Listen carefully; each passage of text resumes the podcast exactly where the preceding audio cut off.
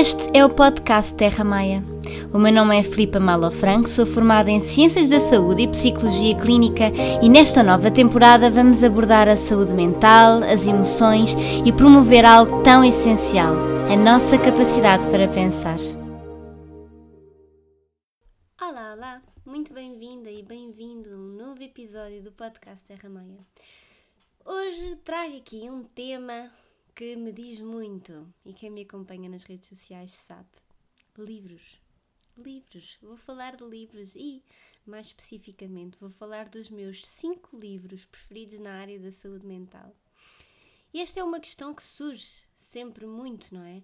Um, e perguntam-me sobre o que é que estou a ler, a que livros é que eu recomendo. E muito obrigada, antes de mais.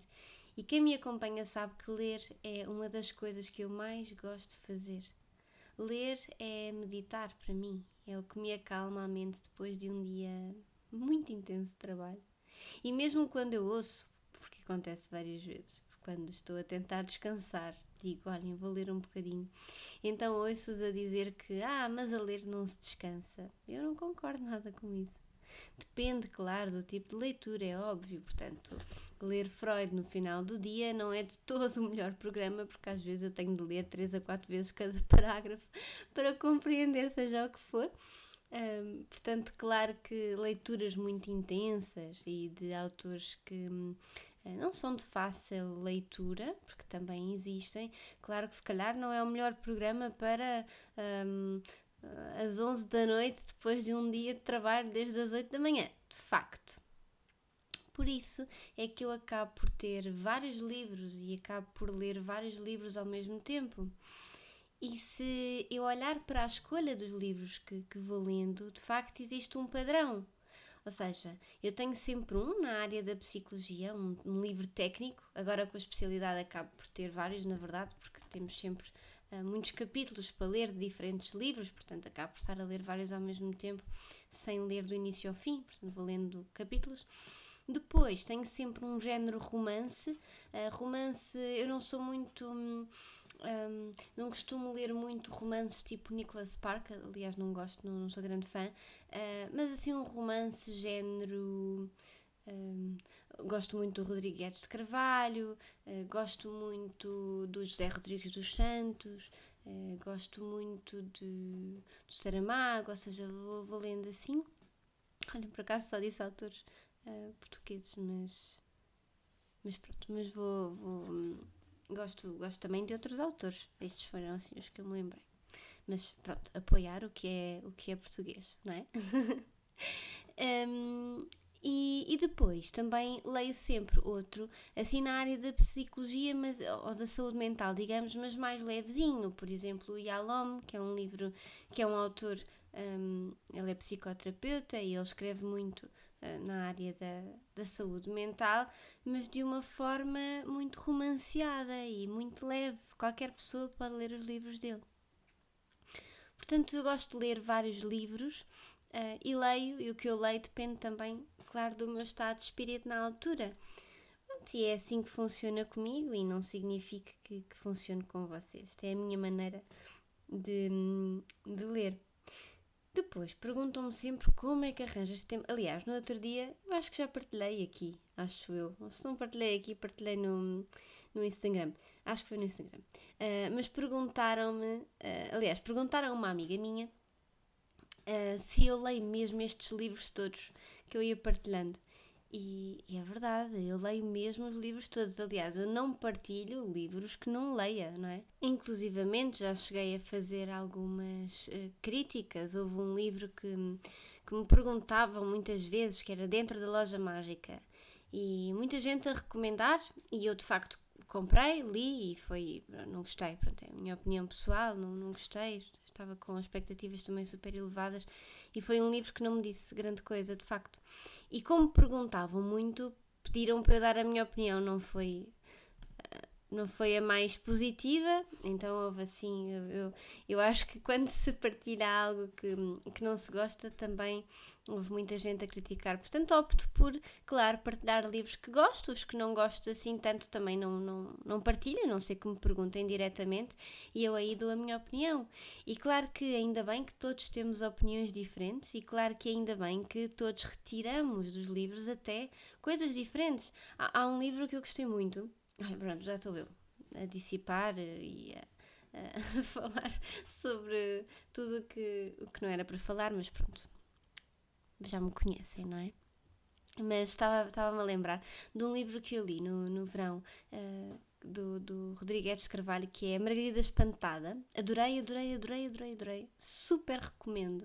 Uh, mas eu e, e, essa, uma amiga que já falei aqui dela também, uh, nós temos um género clube, clube, de leitura, só nós as duas, e, e estávamos a discutir o final do livro, porque cada uma entendeu de forma diferente. E eu acho isto delicioso, acho maravilhoso até. Como os livros nos podem transmitir tantas coisas diferentes. E o que uma pessoa retira de um livro, a outra retira algo diferente, e ainda bem não será como a vida, não é? Acho que na vida nós também pensamos, uh, retiramos coisas diferentes e somos diferentes. E é no encontro de duas, sub, duas subjetividades que, que crescemos. E por isso é que eu um, adoro livros, adoro mesmo. E, ah, ia dizer, porque pronto, uh, às vezes há gente que pensa como é que eu leio tantos livros eu, eu tenho uma, um, um, ritual, não é? Todos os dias leio um bocadinho, seja que livro for, mas todos os dias leio. E antes de ir para a cama, leio pelo menos uma horinha antes de, antes de dormir. É algo que me ajuda a dormir bem, é algo que tenho até uma, uma rotina, não é? Ponho música e, e leio e, e é algo que me faz muito bem. Pronto, em vez de de ver tantas séries, leio um livro. Mas é a minha forma de ler e por isso é que consigo também ler, ler vários livros. É algo que me dá muito prazer mesmo. Um, tinha aqui outra coisa até para falar com vocês que. Hum, ah, porque me perguntam também se eu sempre gostei de ler.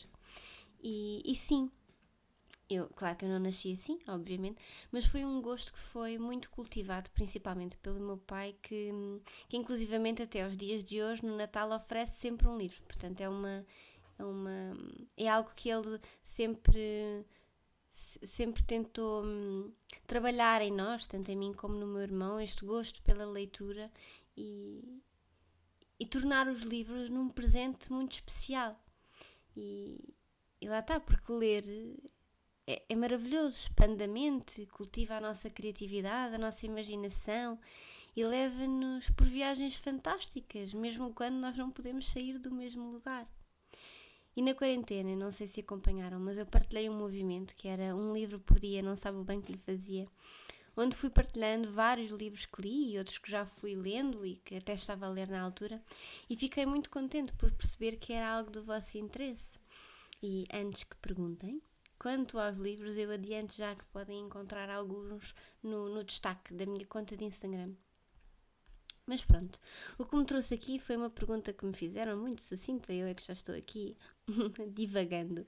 Mas quais os teus livros preferidos de desenvolvimento pessoal? Bem, eu tenho aqui alguns hum, comichos, confesso aqui, quando se fala de livros de desenvolvimento pessoal. Não porque uh, eu não acho que possam contribuir, claro que acho que possam contribuir para o nosso desenvolvimento pessoal, mas eu tenho medo que, que os livros sirvam sempre de muleta para o mesmo e que o foco e a responsabilidade acabe por ser colocada no exterior, ou seja, nos livros, e não no interior, que é onde deveria estar. Uh, inclusivamente é muito frequente até pedirem-me sugestões de livros para diversos temas, como uh, o que surge mais é, por exemplo, a ansiedade, a autoestima, amor próprio, etc.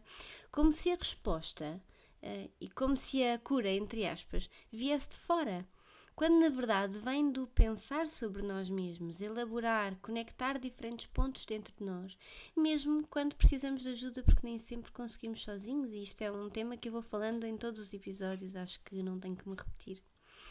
Mas também não podemos negar, óbvio, que os livros nos trazem algo tão precioso apresentam-nos novas perspectivas, colocam-nos a pensar, fazem-nos refletir, sonhar e isso sim pode ser transformador. Não pelos livros mudarem a nossa vida por si só, porque eu não acredito nisso, aliás. É impossível um livro mudar a vida de toda a gente, porque nós somos todos diferentes. Portanto, algo que diz, eu vou, vou mudar, leia este livro porque vai mudar a sua vida, há muitos livros assim, quer dizer, é marketing, não é? Como é que eles sabem que vai mudar a vida? Se calhar não vai, não é? Porque lá está, cada pessoa pode ter uma opinião diferente, cada pessoa precisa coisas diferentes. Nós somos, somos pessoas tão singulares que é tão importante termos isso em consideração. Mas eu também acho que os livros podem sim ter um impacto em nós, não sendo a, a causa para a mudança, mas sim a fazermos pensar ao ponto de serem um ponto de viragem para a mesma.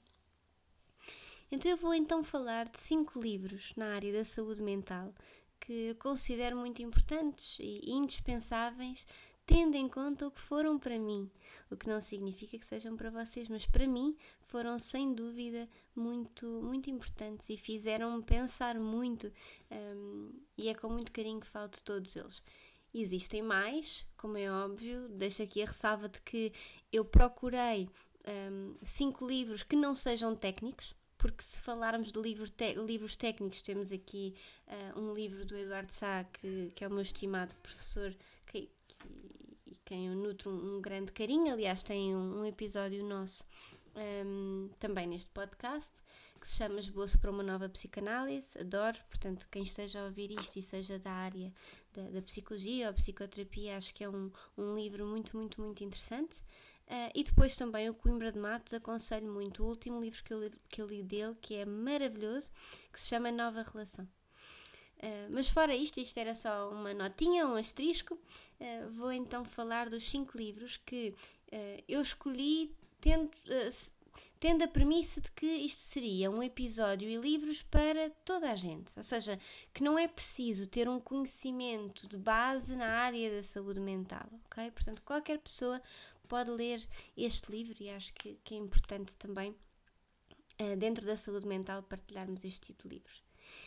Então eu começo com um dos meus autores preferidos de sempre, quem me segue sabe perfeitamente que é o meu querido Yalom, ou seja, sou uma apaixonada pela sua escrita e ideias e, e estou sempre a ler livros deles, acho, só me faltam dois, acho, da coleção toda dele e hum, adoro, adoro, adoro. Eh, adoro a sua escrita, adoro as suas ideias, a forma como escreve, é delicioso. E há um livro em especial que me marcou muito, muito, muito, muito e que eu aconselho a toda a gente, que se chama De Olhos Fixos no Sol. E este é um livro que aborda o medo da morte. E, e pensando na nossa presente situação, com a pandemia, claro, acaba por ser um tema cada vez mais presente dentro de todos nós.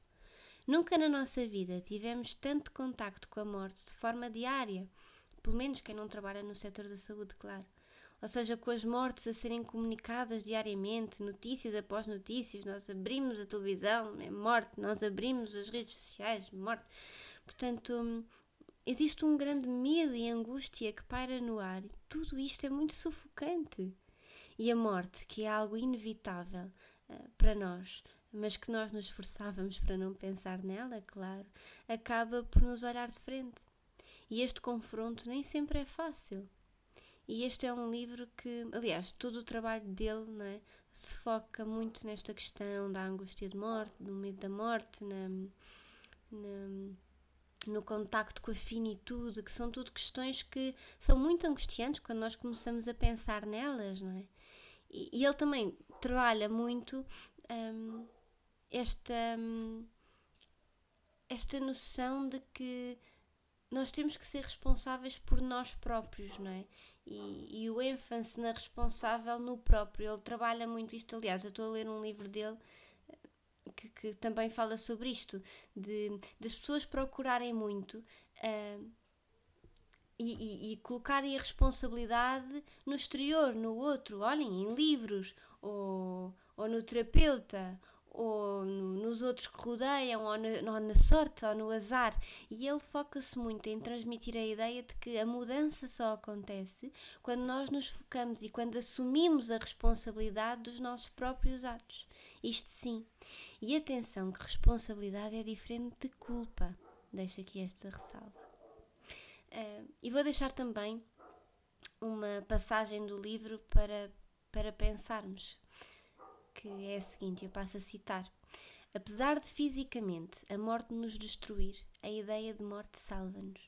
E é, é nesta base que o livro todo se desenvolve, com, com uma leitura muito fácil e que e é um livro para, para ler com atenção, para ler com, com sentido crítico e para pensar sobre cada palavra e cada pensamento que ele lá coloca e, e, pensarmos sobre esta questão da morte, não é? Que está sempre presente. Aliás, é uma das maiores verdades que nós temos na, na vida: é que quando nós vivemos, vamos morrer.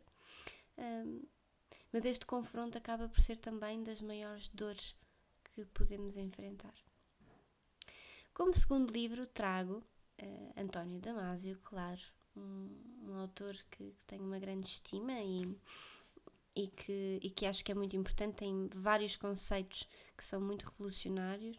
E eu não considero uma leitura fácil para quem não é da área das ciências, de facto, mas, mas é sem dúvida um dos, autor, um dos autores, investigadores, neurocientista, com ideias e trabalhos mais fascinantes no que diz respeito à mente humana. E dele, ele tem vários, mas o meu preferido é o livro da consciência, acho que aborda uh, as emoções. Perguntam-me vários livros que falem sobre as emoções. Olhem, este é um deles. Fala sobre as emoções, fala sobre os sentimentos, fala sobre o que é a consciência. Acho que é um livro muito, muito interessante porque uh, nós não podemos negar uh, as neurociências, não é?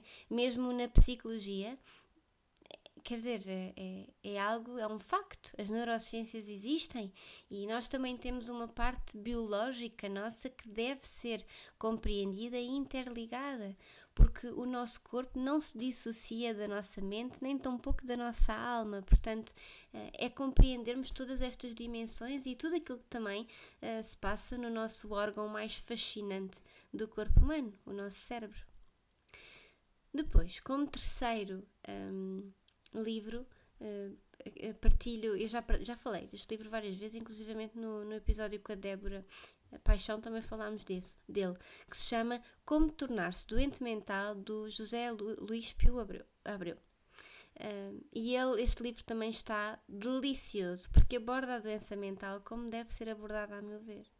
E numa era em que todos andamos à procura de um diagnóstico, talvez uh, por acharmos que através dele nos vamos sentir mais compreendidos. E uma partezinha, um segredo que fica só entre nós. Nós não poderíamos estar mais errados. Ou seja, quando nós buscamos um diagnóstico, eu sei que dá aquela sensação, aquela falsa sensação de que conseguimos controlar e ter uma explicação para aquilo que sentimos, não é? Claro que toda a gente prefere uh, ser diagnosticado com uma perturbação de ansiedade ao invés de de não ter um diagnóstico e de não compreender o que se passa com ela. Mas também é verdade que nós somos, nós não somos um diagnóstico. E depois há aqui também vários tipos de diagnóstico, não é? Por exemplo, se falarmos do DSM, eu não concordo nada com este tipo de diagnóstico, porque é como se uh, nós cabêssemos numa caixinha e até estava a falar ontem sobre isto na, na especialidade, em que na especialidade que estou a tirar não são só psicólogos, também, também estão lá um, pessoas de outras áreas, nomeadamente uh, psiquiatras, que estavam a dizer que muitas das vezes é difícil, não é? Arranjar um diagnóstico porque as pessoas nem sempre uh, cabem, entre aspas, numa, no DSM, no, no, nos sintomas do DSM que, que pronto, nos sintomas para cada diagnóstico. E não cabem ainda bem porque nós não somos um diagnóstico, nós somos uma pessoa, somos muitas coisas e nós temos é que olhar para cada um de uma forma compreensiva e não tentarmos arranjar uma, uma label, uma, Exato, uma etiqueta, não é? Um rótulo, exatamente. Um rótulo para cada um de nós e para aquilo que nós estamos a sentir. Porque na verdade aquilo que nós estamos a sentir também vai evoluindo e nós também vamos pensando cada vez mais nisto. E, e este é, é, sem dúvida um livro que, através de muito humor, nos ensina a sermos doentes mentais, o que é maravilhoso. E nos permite olhar para a saúde e a doença mental com outros olhos, com maior leveza. E eu acho que é um livro muito, muito interessante. Dá para rir e, e termina de uma forma muito elucidativa.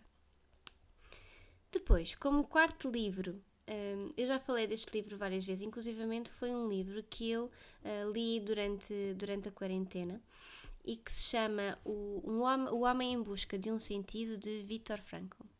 Este aborda um dos temas em voga no momento, não é? Que é então qual é que é o sentido para a nossa vida? E citando uma das passagens deste livro magnífico, a vida significa, em última instância, assumir a responsabilidade de encontrar a resposta adequada aos seus problemas e ultrapassar os desafios que constantemente apresenta a cada indivíduo. E eu acho que neste registro podemos repensar toda a pressão que é colocada na busca de um sentido, como se de uma agulha no palheiro se tratasse. E que, se calhar, o sentido para a nossa vida não é algo em concreto, mas sim a forma como a vivemos. Fica aqui para pensar. E entramos então no último livro, e eu realço um livro uh, tecnicamente infantil, mas que é tudo menos isso.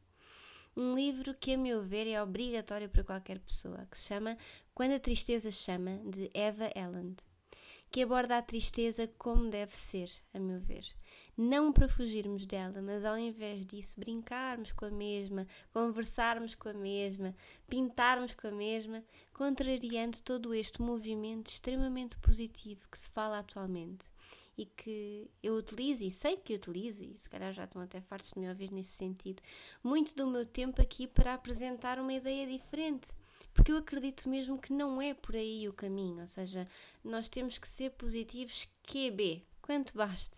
E acho que esta ideia de uh, sorrir sempre, estarmos sempre gratos, vermos sempre o lado positivo, não é de todo o mais adaptativo no final dos dias. E este livro é delicioso porque ao invés de abordar a tristeza como ah, vamos então pensar em coisas boas, vamos então sorrir, vamos então. Não. Convida a criança, a personagem principal da história, a brincar com a sua tristeza, a conversar com a sua tristeza, a, a dormir e a sonhar com a sua tristeza, porque só olhando para ela é que ela se, se resolve, se dissolve, porque se sente compreendida. E no final das contas não é o que todos nós procuramos, não é? Sermos compreendidos por um outro que nos escuta, que nos ouve, que nos olha eh, com, com empatia. E eu acho que que é para isto que nós estamos aqui todos e acho que a relação acaba por ser a base de todo o desenvolvimento pessoal e de, de todo o crescimento e, e queria deixar e queria concluir o episódio assim. Um livro pode ser muito importante, aliás, é muito importante e é por isso que eu leio tanto, porque me, me permite crescer, me permite abrir os meus horizontes, me permite pensar diferente, principalmente porque lemos os outros e, e, escutamos o que o outro também nos tem para ensinar, porque estamos aqui todos a aprender todos uns com os outros e por isso é que é nas diferenças que nós encontramos maior evolução, a meu ver. Mas também não quero passar aquela ideia de que os livros mudam a nossa vida. Quem tem o poder para mudar a nossa vida somos nós mesmos. As outras pessoas, os outros livros, as ferramentas podem apenas uh, permitir-nos pensar, uh, estar lá. Um, e empurrar às vezes um bocadinho, mas só nós é que podemos mudar, seja o que for. E pronto, espero que tenham gostado. Acho que este episódio ainda não, vendo o tempo, é assim um bocadinho mais curtinho, mas espero que tenham gostado. Uh, Deixem-me sugestões para os próximos episódios, partilhem este podcast, têm até já vários episódios que podem ouvir. E, e pronto, vemo-nos para a semana. Beijinhos!